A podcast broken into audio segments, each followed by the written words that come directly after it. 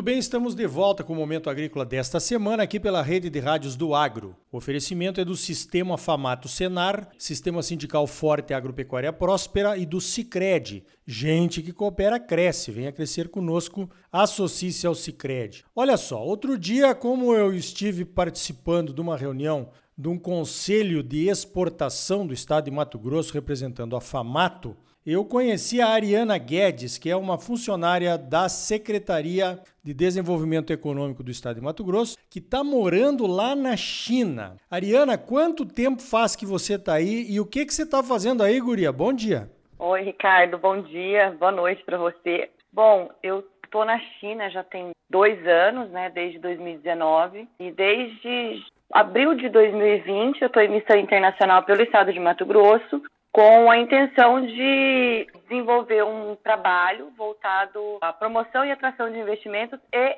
exportações entre Mato Grosso e a China. Seria o fortalecimento e a consolidação das relações Mato Grosso-China. Legal. A gente vê que o, a China tem um grande interesse no Brasil, né? Nós somos os maiores fornecedores soja, carne bovina, carne suína também e temos aí outras perspectivas de negócio no futuro.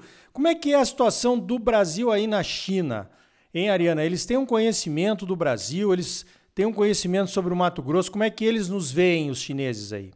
Bom, se, se a gente segmenta, se a gente fala de governos ou de, de setores, né, com o pessoal do agro, com certeza eles conhecem Mato Grosso, mas é um grupo bem restrito. Mas viajando por várias províncias chinesas, né, eu viajei de norte a sul, de leste a oeste da China já, é, ninguém conhece Mato Grosso, né? Eles têm como referência a Amazônia, muitas notícias que saíram durante a pandemia, o Pantanal, o futebol, a praia, mas Mato Grosso, de fato, ninguém conhece. E o agro, a procura sempre é muito grande, por todos os produtos que você puder imaginar, né? De proteína animal, é, há, pouco tempo atrás me procuraram atrás de óleos essenciais, então os produtos da biodiversidade mesmo, que o Mato Grosso tem toda a potencialidade de fornecer.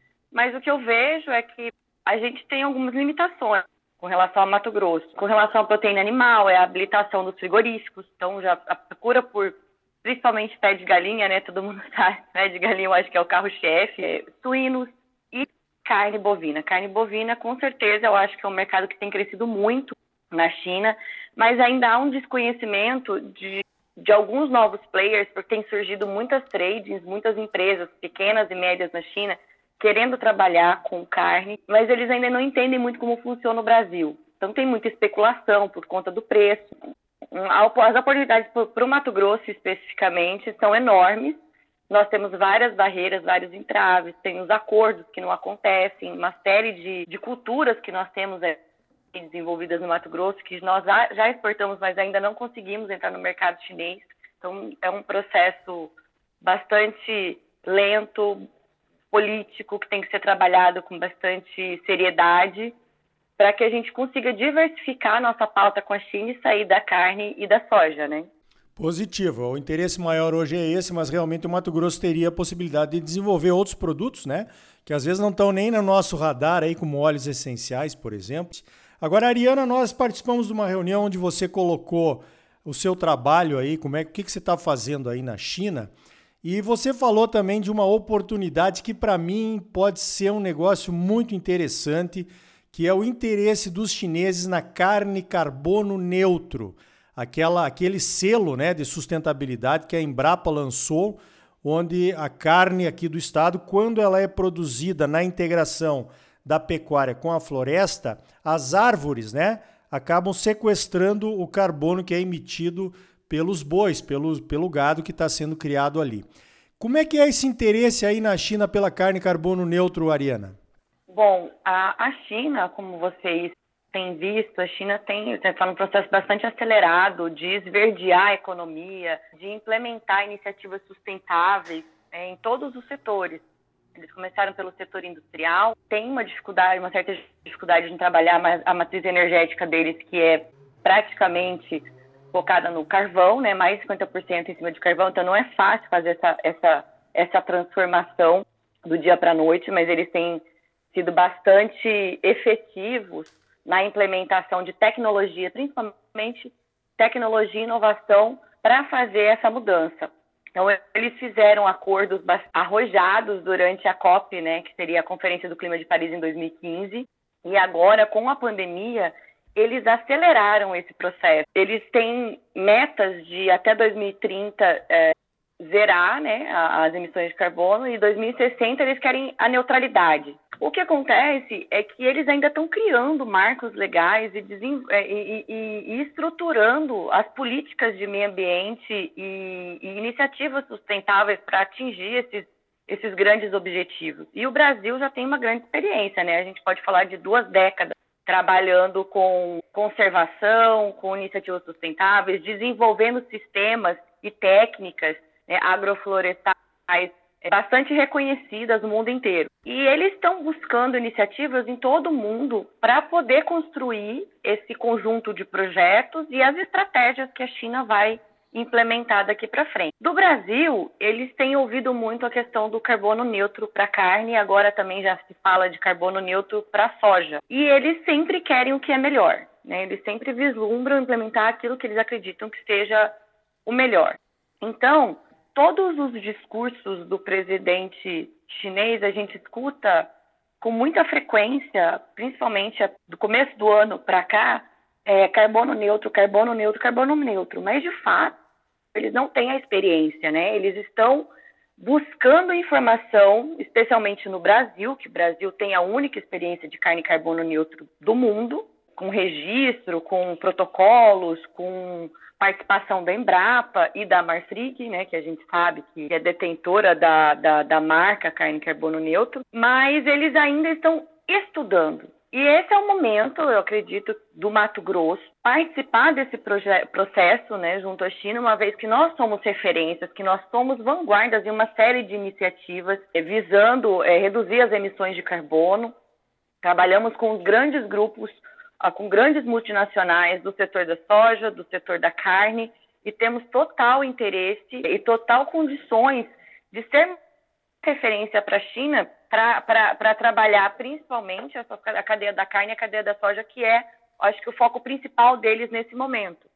E daí, ah, o que a gente está fazendo enquanto Mato Grosso aqui na China é buscar entender quais são as entidades, as agências, que a gente deve, deve buscar fazer uma aproximação e iniciar é, cooperações e parcerias uh, no sentido de, de não esperar acontecer, né? não, não, não ser reativo, mas sermos proativos, estarmos acompanhando todo o processo e não sermos pegos, é, pegos de surpresa quando a China decidir implementar uma nova política voltada a, a, a sustentabilidade e nós não estivermos preparados com as ferramentas, com as políticas desenhadas para atender é, o mercado chinês, porque vai ser muito rápido, né, e eles vão ser bastante arrojados na, nos critérios na, de exigibilidade, de, de sanidade, enfim, rastreabilidade, sanidade, tudo que vocês já conhecem bastante. Legal, como você falou, Ariana, eu acho que é uma oportunidade de ouro, né, para a gente se aproximar do mercado chinês com uma novidade mundial que é a carne carbono neutro. Isso derruba aquele mito de que a pecuária de corte está acabando com a floresta, né? com o clima, porque justamente com a neutralização do carbono pela floresta presente na criação do boi, isso aí tudo cai por terra. O boi vira fator de preservação ambiental, fator de sequestro de carbono.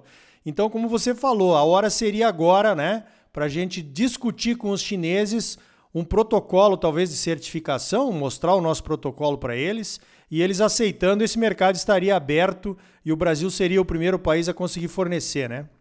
Exato. É, faz bastante diferença você acompanhar o processo desde o início, você fazer parte, né, ao contrário de você, você receber uma demanda que você não está preparado para atender, às vezes com critérios que talvez sejam impossíveis de atender. Então, eles têm que entender o que é viável, principalmente para o maior mercado, para o maior fornecedor deles, que hoje é o Brasil. O que é possível implementar na Amazônia? O que funciona na Amazônia? Quais são os mecanismos financeiros mais efetivos? Então, é isso que a gente precisa uh, entender, né, que é importante uh, trabalhar com a China. Mecanismos financeiros, estratégias e projetos que de fato façam a diferença. Porque muitas vezes a gente, a gente trabalha mecanismos financeiros ou projetos não diversificados ficam a nossa produção, não chegam a. não temos res, resultados efetivos com o pequeno e com o médio produtor, que também acho que é um dos principais grupos que devem ser atingidos por essas políticas. Então, é o momento certo para a China entender como funciona o Brasil, como funciona o Mato Grosso, é, as nossas políticas ambientais, o que funciona e o que, o que pode funcionar e o que não vai funcionar, o que já não funcionou. É, para eles poderem vir com alguma coisa inovadora, que agregue, que seja, como eles dizem, é uma parceria ganha-ganha, né, onde todo mundo ganha e ninguém perde. Que eu acho que é isso que a gente quer, né, é isso que, que todo mundo tem que ganhar. Né? Sustentabilidade não é barato, não é um processo barato, principalmente para o pequeno e para o médio. E, e, é isso que a gente tem tentado passar para a China e fazer essas parcerias no sentido de acompanhar. Porque como aqui acontece tudo muito rápido, como eu já disse anteriormente, se a gente não acompanha, a gente vai perder o bonde e a gente vai pagar o preço de novo de ser é, reativo e não proativo. Muito bem, eu conversei com a Ariana Guedes, uma funcionária do estado de Mato Grosso, abrindo mercados lá na China. Ariana, eu espero que essa seja a primeira de muitas entrevistas para você contar que outras oportunidades teremos aí na China para o estado de Mato Grosso. Parabéns pelo teu trabalho e obrigado pela tua participação aqui no Momento Agrícola.